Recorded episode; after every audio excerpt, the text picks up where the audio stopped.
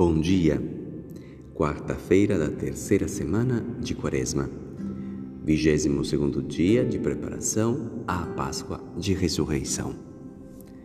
Evangelho de Jesus Cristo segundo Mateus, capítulo 5, versículos de 17 a 19.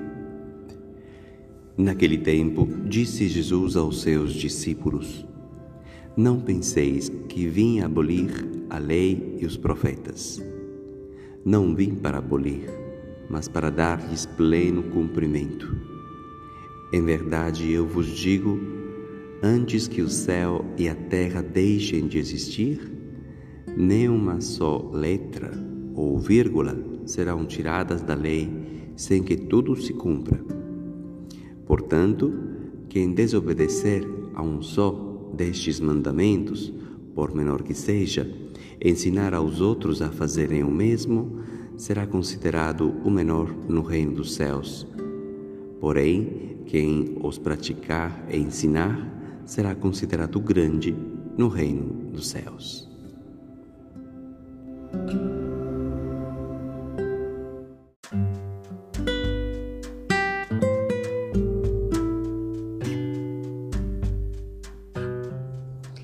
A lei e os profetas era um dom que Deus tinha dado a Israel, seu povo, para não se perderem ao longo da história e poder compreender o sentido mais profundo da relação com Deus e com os irmãos.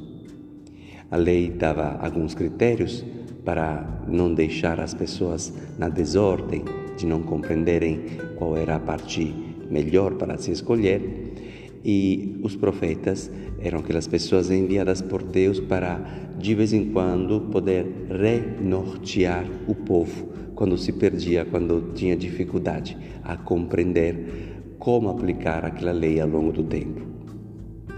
Muito bem, Jesus vem para dar pleno cumprimento, isto é, para ajudar as pessoas a compreender o sentido mais profundo da lei e dos profetas e o sentido mais profundo é o amor.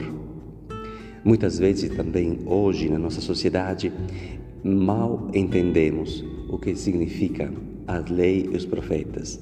E se chegou também ao absurdo de utilizar isso para excluir pessoas, para julgá-las. Nunca no coração de Deus isso foi. Quando uma lei ou a utilização de um profeta é, é feito para, um, para acabar com a dignidade de uma pessoa, para excluí-la, para julgá-la, estamos longe do significado originário daquela lei ou do, um, da mensagem daquele profeta. Jesus vem para restabelecer tudo, para ajudar as pessoas a compreenderem que de verdade a lei que existe no coração de Deus é uma lei de amor nunca pode ser utilizada para deconstruir as pessoas ou para eh, diminuir a importância, o valor ou a liberdade de alguém. Que possamos então hoje aprendermos com Jesus a ressignificar aquelas leis que percebemos que ferem a dignidade de algumas pessoas e que não estão fazendo o bem para uma sociedade mais fraterna, mais amorosa. Um ótimo dia.